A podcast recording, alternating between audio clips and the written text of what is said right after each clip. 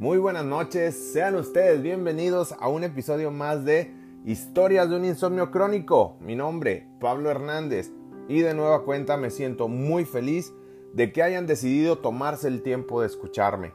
Recuerda que ya estamos en redes sociales, puedes seguirnos en Facebook a través de la página Historias de un insomnio crónico y en Instagram en arroba de insomnio crónico. Recuerda, Historias de un insomnio crónico ya se encuentra en redes sociales. Fíjense que pensando durante la semana el tema que iba a tratar para el episodio, no hallaba algo muy bueno. Más sin embargo, este tema en particular ya tenía pensado desde hace mucho tiempo, o mejor dicho, tenía ganas desde hace mucho tiempo ponerme a grabar y platicar un poquito de algo relacionado con esto. Es un tema que en lo particular a mí me gusta muchísimo y del que definitivamente tenemos que platicar. No es algo mucho muy común y es algo que yo creo que ustedes tienen que escuchar. Fíjense, les voy a contar. Yo soy maestro de universidad, ya les había comentado esto, estoy en el primer semestre. Desde mi punto de vista, doy una de las materias más difíciles del primer semestre. No, no, la verdad sí, es la más difícil del primer semestre, que es anatomía humana. Tanto en odontología como en medicina, la materia de anatomía humana pues es una materia bastante, bastante complicada. Obvio, nunca me voy a poner a comparar la anatomía que se ve en la Facultad de Medicina con la que nosotros vemos en odontología. ¿Por qué? Porque nosotros nos centramos en áreas más específicas de cabeza y cuello. En fin, esa materia es la materia más difícil del primer semestre. Y me vale madre si otros piensan que no es la más difícil. Todo mundo en el fondo le tiene miedo a anatomía y sabe que es una materia difícil. De hecho, nosotros, los miembros del departamento, hacemos burla de que otras materias se pasan sola, dando a entender que pues obviamente es una materia difícil. Entonces, cuando llego con mis alumnos, es lo primero que trato de hacerles ver. Hacerles sentir que están cursando la materia más difícil del primer semestre. Les explico cómo se va a llevar el curso y les digo o les pronostico siempre que más del 50% de ellos no va a pasar la materia. ¿Por qué? Porque es una materia muy difícil y si a eso le sumamos que los alumnos no le echan muchas ganas no estudian, pues obviamente el porcentaje de aprobación va a ser bajo. Entonces siempre les hago ver eso. Les digo que muchos de ellos no van a pasar. Obviamente les digo que yo les voy a exigir, que los voy a llevar al límite y que obviamente voy a tratar de sacar lo mejor de ellos. ¿Para qué? Para que al final ellos pasen la materia por mí o a pesar de mí. Esa es la plática que normalmente les doy al inicio del semestre las personas que han llevado materias conmigo, pues saben que normalmente les comento esto al iniciar el semestre. ¿Qué pasa? Que normalmente los alumnos no te toman en cuenta, no te pelan y realmente les vale madre lo que tú les llegas a decir. No les preocupa y no les importa. En fin, perfecto, cada quien. Pero me he dado cuenta y lo he platicado con varias personas últimamente, incluso lo he platicado mucho con mis estudiantes, algo que he notado mucho en lo que es la sociedad actual. Pero no quiero hablar todavía de eso. Fíjense, cuando hablo con mis alumnos de esto, yo sé que a muchos de ellos no les va a llegar el mensaje. A otros simplemente les va a valer madre y otros van a seguir haciendo las cosas que están haciendo sin importarles lo que tú les digas. Tú puedes pararte enfrente de ellos, recitar la misa y a ellos les va a valer madre, ¿sí? Realmente. ¿Por qué? Porque esa es su mentalidad. Pero para mí es importante si este mensaje llega a tres o cuatro o cinco o más alumnos y algunos de esos alumnos después se vuelven alumnos sobresalientes.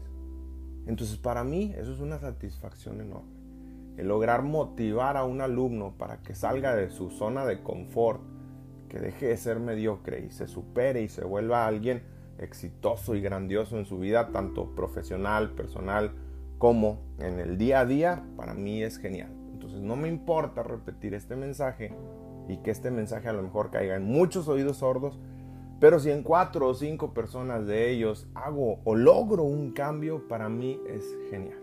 realmente lograr un cambio en una persona que antes no era de esa manera, para mí es algo impresionante y por lo que vale la pena luchar cada día, levantarte cada día y esforzarte cada día para que puedas lograr esos cambios en las personas. Entonces eso es muy importante para mí. La verdad es que por eso sigo de docente. Realmente me apasiona mucho la docencia, me gusta mucho lo que hago como docente y obviamente no me enfoco solamente en la cuestión de, lo profesional, sino que me voy por el lado también de ayudar a, a mejorar lo personal. Entonces, me he dado cuenta que últimamente está fomentándose una actitud bastante, bastante desgastante, bastante frustrante, que es la actitud de obtener el máximo beneficio haciendo la menor cantidad de esfuerzo. Digo, en un mundo utópico, eso estaría chingón, estaría con madre poder conseguir todo lo que tú quieres esforzándote lo mínimo necesario. Suena con madre. Pero en la vida real, eso cada vez te fomenta más y más y más una mentalidad mediocre. ¿Por qué? Porque siempre vas a querer obtener lo mejor haciendo el mínimo esfuerzo. Y esto lo vas a aplicar no solo a la cuestión de escuela, no solo a la cuestión de aprendizaje, sino en tus relaciones de pareja. Date cuenta que en la actualidad las parejas prácticamente no quieren poner nada de su parte. Pero eso sí, tienen la idea fantástica de que les va a ir con madre sin poner nada de su parte. Por supuesto que no. Como siempre les he dicho, el obtener cosas en esta vida te van a costar. Esfuerzo, sudor, lágrimas, sangre, en fin, te va a costar muchísimo poder alcanzar las metas que tú te vayas planteando. Esa es la realidad en todo, no solo trabajo, no solo en la vida, no solo en las relaciones, para todo hay que esforzarte para obtener siempre el máximo beneficio. Pero me he estado dando cuenta que en la actualidad estamos volviéndonos mucho, muy flojos. No queremos hacer nada o si hacemos que sea lo mínimo necesario para poder ganarlas todas. Y pues en realidad no es así. O sea, si tú quieres conseguir algo en la actualidad, tienes que esforzarte muchísimo. Si tú creces con la cultura de que todo te va a caer del cielo o de que haciendo lo mínimo necesario vas a obtenerlo todo, estás muy mal. No, cabrón, las cosas no son así. Realmente conseguir cada cosa en esta vida va a implicar que tú tengas que esforzarte por conseguirlo. Si no lo haces así y empiezas a conformarte empiezas a quedarte en esa zona de confort donde tú te sientes muy bien, aun y cuando no has conseguido nada de lo que te has propuesto, déjame decirte que lo único que estás haciendo es hundirte. Tienes que empezar a plantearte metas. Como siempre te digo, fíjate objetivos y desafíate a conseguirlos. No es sencillo lograr todo lo que te propones en esta vida te va a costar muchísimo. A mí me sigue costando. Ya logré armar mi vida, tengo mi vida estructurada, tengo mi profesión ya bien establecida, tengo aparte mis hobbies, realmente estoy con mar en lo que es mi vida, pero me costó muchísimo. Estar donde estoy en este momento, a mí me costó muchísimo esfuerzo. Muchas veces la pasé mal, a veces me fue la chingada y aún así aquí estoy, parado y esforzándome todos los días. Todos los días me pongo metas distintas. Todos los días me levanto pensando cuál objetivo voy a conseguir el día de hoy. Pero no solo es levantarte y pensar qué vas a conseguir el día de hoy. También es pensar cómo lo vas a conseguir y cuánto te va a costar conseguirlo. Todos los días de mi vida que me levanto, pienso, sueño, planeo, anhelo, deseo pero también ejecuto. No hay día de mi vida en el que un día antes no haya pensado o planeado lo que voy a hacer. ¿Por qué? Porque a fin de cuentas un poquito de organización cae con madre en tu vida. Tengo muchos sueños, tengo muchos anhelos, tengo muchos deseos, pero siempre estoy ejecutando, siempre trato de pensar qué voy a hacer para conseguir cada uno de mis sueños. No solo es soñar, no solo es desear, es pensar cómo vas a ir tras esos sueños también. Y dentro de esos planes, dentro de esas metas y dentro de esos objetivos, siempre me estoy desafiando a mí mismo. Siempre digo, ok, ya conseguiste esto, ahora que sigue. Todos los días busco cómo superarme. Disfruto mucho lo que tengo, quiero mucho lo que tengo, amo todo lo que tengo, pero no me conformo. Siempre busco conseguir algo más. Fíjate, y aquí es donde van a empezar las historias padres, las que me ha tocado leer durante el transcurso de este tiempo. Verás, lo que son los japoneses siempre les ha gustado lo que es el pescado fresco. Lo malo es que las aguas que están cerca de Japón pues nunca han tenido una gran cantidad de peces. Y esto es a través de los años, décadas, si quieres decirlo así. Entonces, para alimentar a la población japonesa, los barcos de Japón se hicieron cada vez más grandes para que pudieran viajar más y más adentro de lo que es el, el mar. Entre más lejos iban los pescadores, pues obviamente más tiempo les tomaba regresar a entregar el pescado. ¿Qué sucedía? Que si el viaje tomaba varios días, el pescado ya no estaba fresco. Entonces los comensales que compraban este pescado, pues notaban que el pescado no estaba fresco y no lo compraban. Entonces, las compañías, para resolver esta situación, le pusieron congeladores a los barcos pesqueros.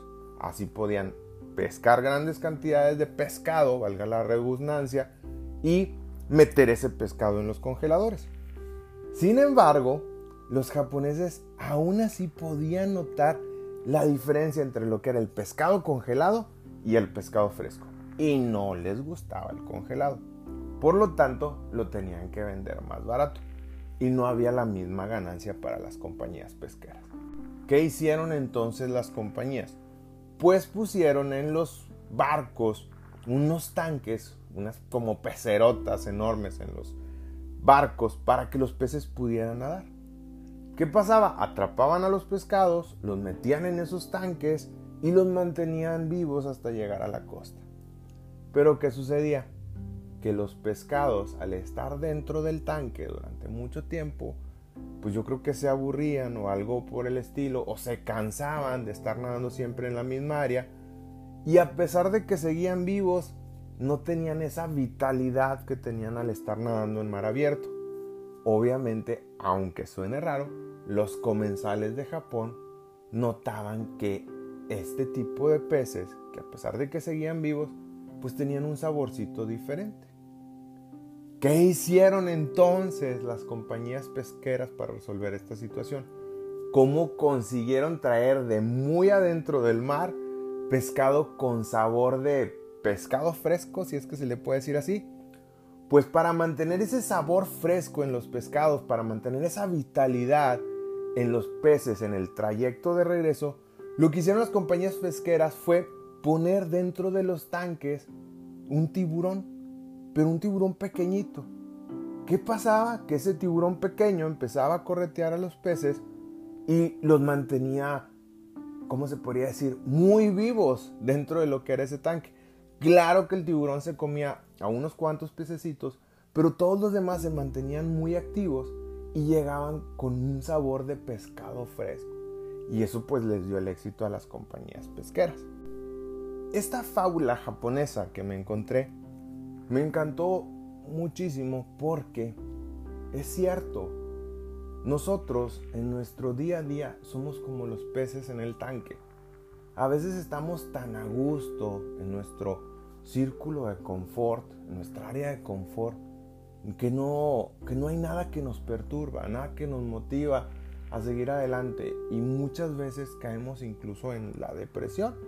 Nuestra vida se vuelve tan monótona, tan absurda, tan aburrida que muchos de nosotros en algún punto de nuestra vida hasta llegamos a perder las ganas de seguir viviendo.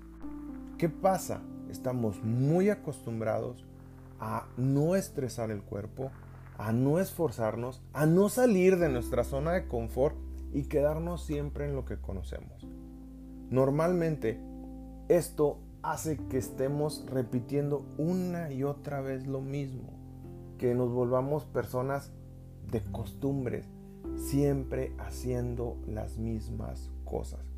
Y la verdad, eso es algo que por lo menos en lo particular no va conmigo, no me gusta. A mí me gusta estar haciendo cosas diferentes. Posiblemente tenga la misma rutina durante el transcurso de mi día, de mi semana, de mi mes, pero siempre busco cómo hacer agregados para poder ponerle sabor a mi vida y que no sea completamente igual al día anterior.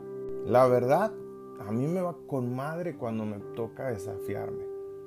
Me gusta que la gente me diga, no vas a conseguirlo, no vas a lograrlo, no vas a poder. Normalmente ese tipo de frases, yo lo que hago es decir, ¿sabes qué? Me vale madre lo que pienses, me vale madre lo que digas. Yo decidí que lo voy a conseguir y mírame, en tu cara lo voy a hacer. Ese tipo de, de desafíos a mí me motivan para poder salir adelante por mí mismo. ¿Cuáles son los mejores desafíos? Los que yo solito me pongo. A veces no te lo voy a negar, hay gente que me pica la cresta y digo, ahora sí, por los míos te voy a ganar y voy a demostrarte que sí puedo, que a mí nadie me detiene. Pero obviamente siempre trato de involucrarme en cosas que, que me emocionan, que me saquen adelante. Siempre estoy en una perpetua competencia conmigo mismo y después de conseguir algo busco la manera de superar lo que ya hice porque a fin de cuentas estoy más que convencido que cada día puedo conseguir algo más grande y tener mejores cosas. Estoy seguro de que puedo conseguir más y más éxitos en mi vida. Eso nadie me lo puede quitar de la cabeza déjame decirte que aunque no seas el más chingón, aunque no tengas el mejor carro, ni el mejor trabajo o la mejor pareja, muchísima gente te va a envidiar.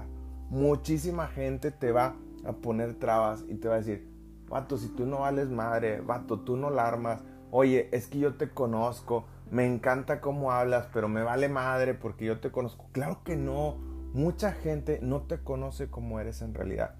Tú le muestras a la gente lo que le quieres mostrar. Y la gente se queda con esa idea. Pero siempre estamos en un constante cambio, siempre estamos evolucionando. Y si realmente eres de esas personas que se esfuerzan día a día por ser mejores, te va a ir chingón en la vida. Independientemente de lo que hablen o digan de ti. Eso es un hecho. Que te valga madre si hablan o dicen misa de ti o de tu persona. Eso no es importante. Lo que pasa alrededor de ti, en lugar de ser una traba, un problema o una dificultad, tienes que entender que es un reto que te obliga a tomar control de la forma en que vas a responder. ¿Qué quiere decir esto? Tú decides si le das mucho valor a lo que te dicen o lo que te critican para que termines empinado y que te vaya de la chingada o tú dices si lo que te dicen y la forma en que te critican no es verdad y lo usas para sacar provecho y volverte mejor y más chingón cada día. Solamente tienes dos sopas. ¿Cuál te vas a comer? Me imagino que no es una decisión difícil. Pero carajo, a veces estamos tan idiotas que le tomamos mucho valor a lo que la gente nos dice y normalmente nos quedamos ahí estancadotes sin poder conseguir lo que queremos porque estamos todos desmotivados.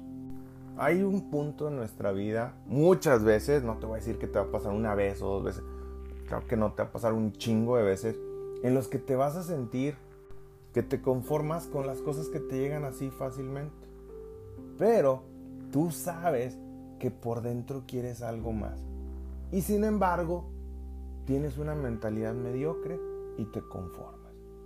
Nos quedamos con amores que no nos hacen felices, no tenemos la valentía suficiente, las ganas para poder luchar por lo que nos merecemos de verdad.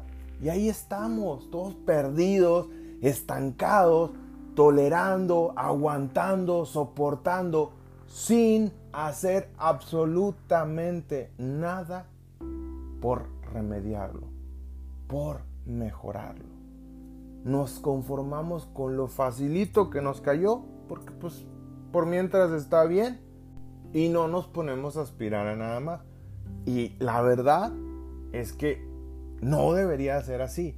Carajo, no te conformes con lo poquito que te llega. Busca lo que te mereces. Échale un chingo de ganas.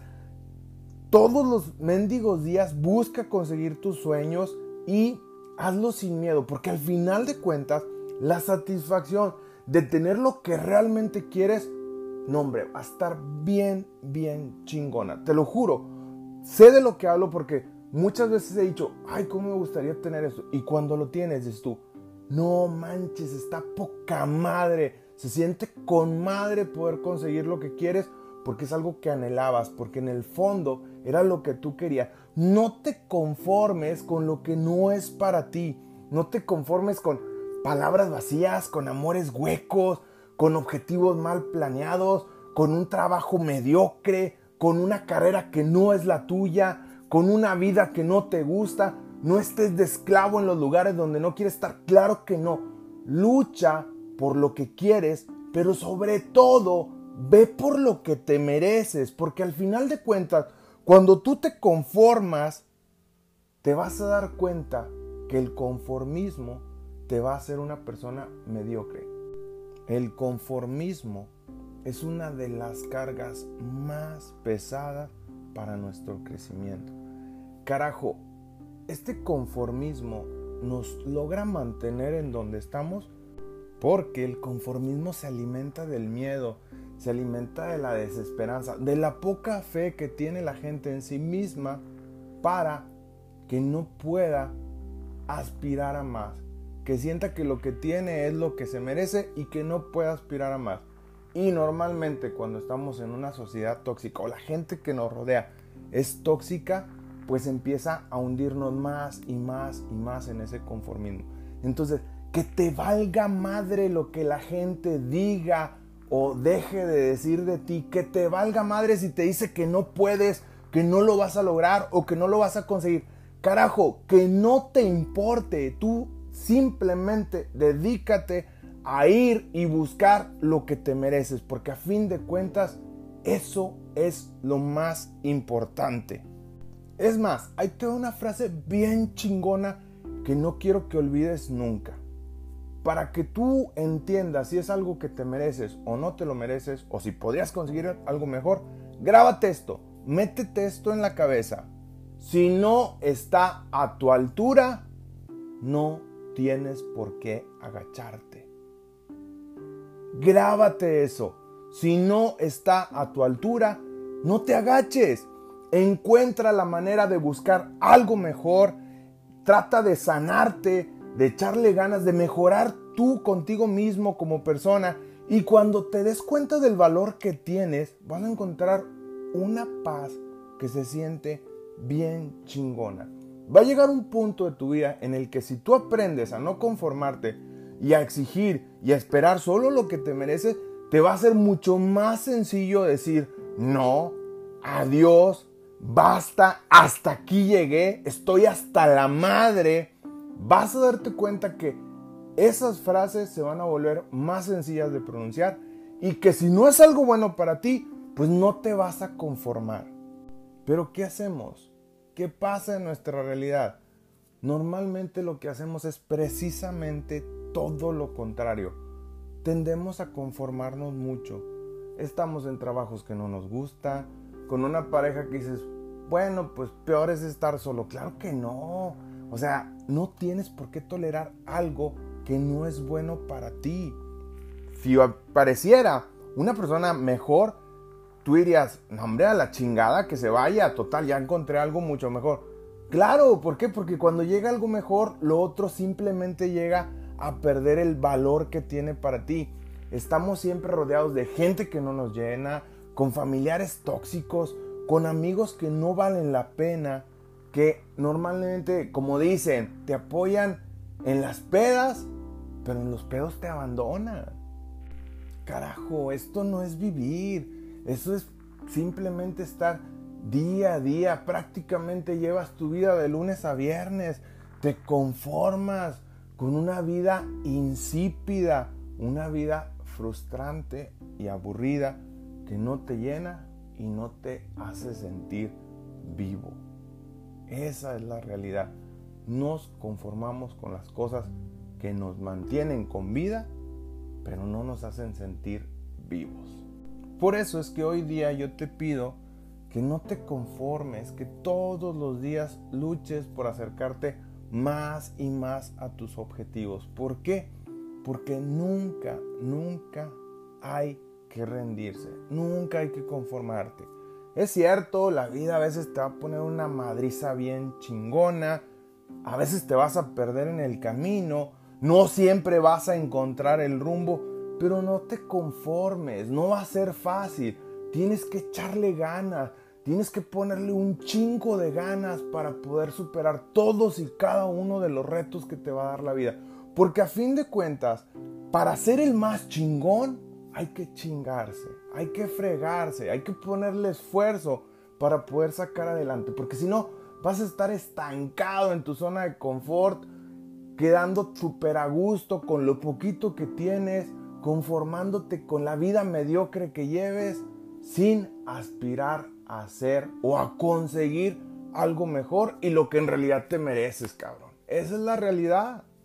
Chécate, el conformismo lo único que hace es fomentar en ti una actitud sosa, pasiva, cómoda y perezosa.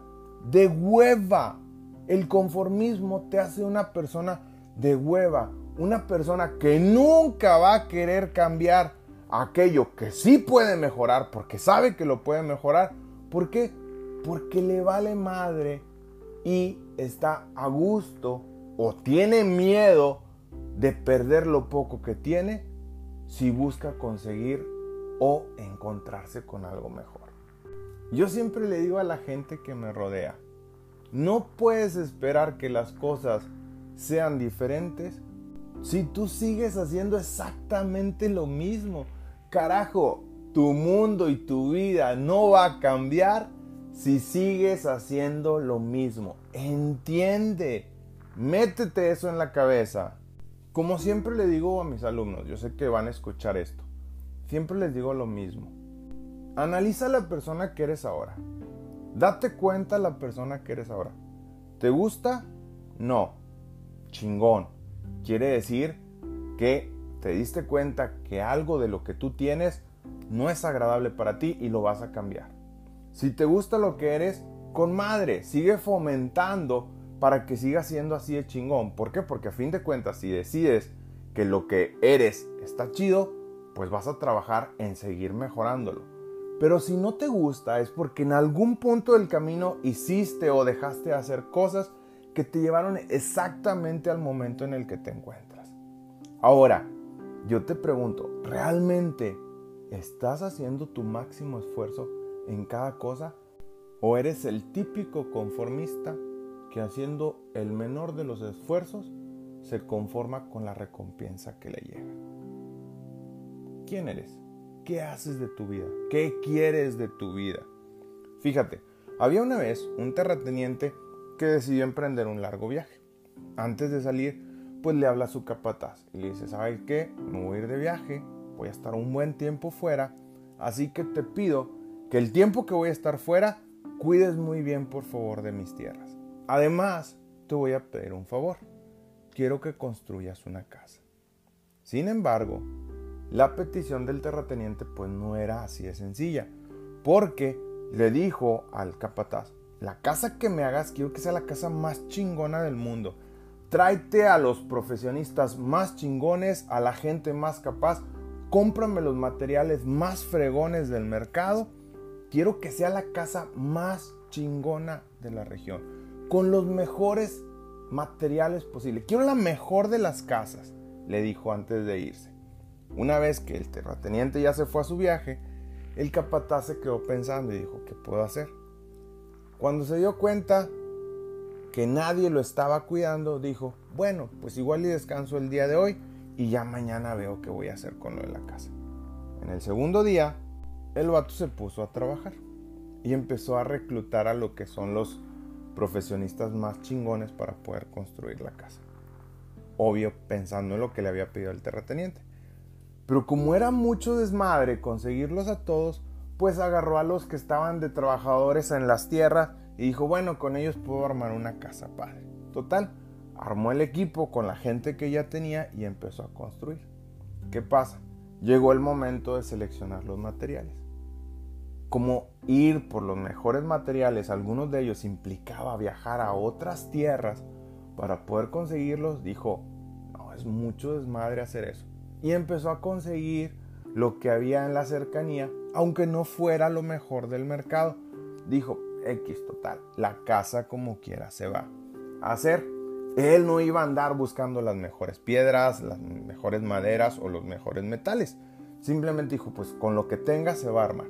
Empezó a construir las casas diciéndose a sí mismo, total, todas las casas de alrededor están construidas con estos materiales y jala bien. Entonces debe de funcionar. Después de un tiempo, pues él completó lo que era la construcción. El terrateniente regresó de su viaje y mandó llamar al capataz. Y le dijo, ¿la casa que has construido es la mejor que podías hacer? Sí, le respondió el capataz, sin temblar, sin titubear. Piensa bien en la pregunta que te hago, le volvió a decir el terrateniente. ¿Estás completamente seguro de que esta casa es la mejor que has podido hacer? Le volvió a repetir así con mucho énfasis. Y el capataz le dijo, sí, seguro que sí, contestó así. El vato bien convencido, así, bien chingón, dijo, es la casa más chingona de la región. Y él le dijo, pues entonces felicidades.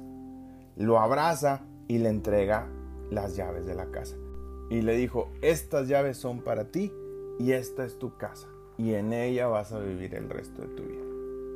Yo te pregunto, ¿realmente entiendes el mensaje de esta historia? Porque la casa de esta historia simboliza tu vida. Y ya para despedirme te pregunto, ¿estás construyendo una casa promedio? ¿Llevas una vida promedio? ¿O realmente trabajas todos los días esforzándote al máximo para realmente tener la vida que quieres tener? Para tener esa vida chingona que realmente quieras tener. ¿Qué estás haciendo por ti y por tu vida? No te conformes. Siempre busca hacer tu máximo esfuerzo para que siempre consigas lo que te mereces. Por mi parte es todo. Con esto doy por cerrado este episodio de Historias de un insomnio crónico. Recuerda que si te gustó lo que acabas de escuchar, pues te agradecería mucho que me apoyaras compartiendo. También por favor recuerda seguirme en mis redes sociales, en Historias de un Insomnio Crónico en Facebook y en arroba de Insomnio Crónico en Instagram. Muchísimas gracias por haberte tomado el tiempo de escuchar hasta aquí. Que seas muy feliz sonríe y bendiciones. Saludos.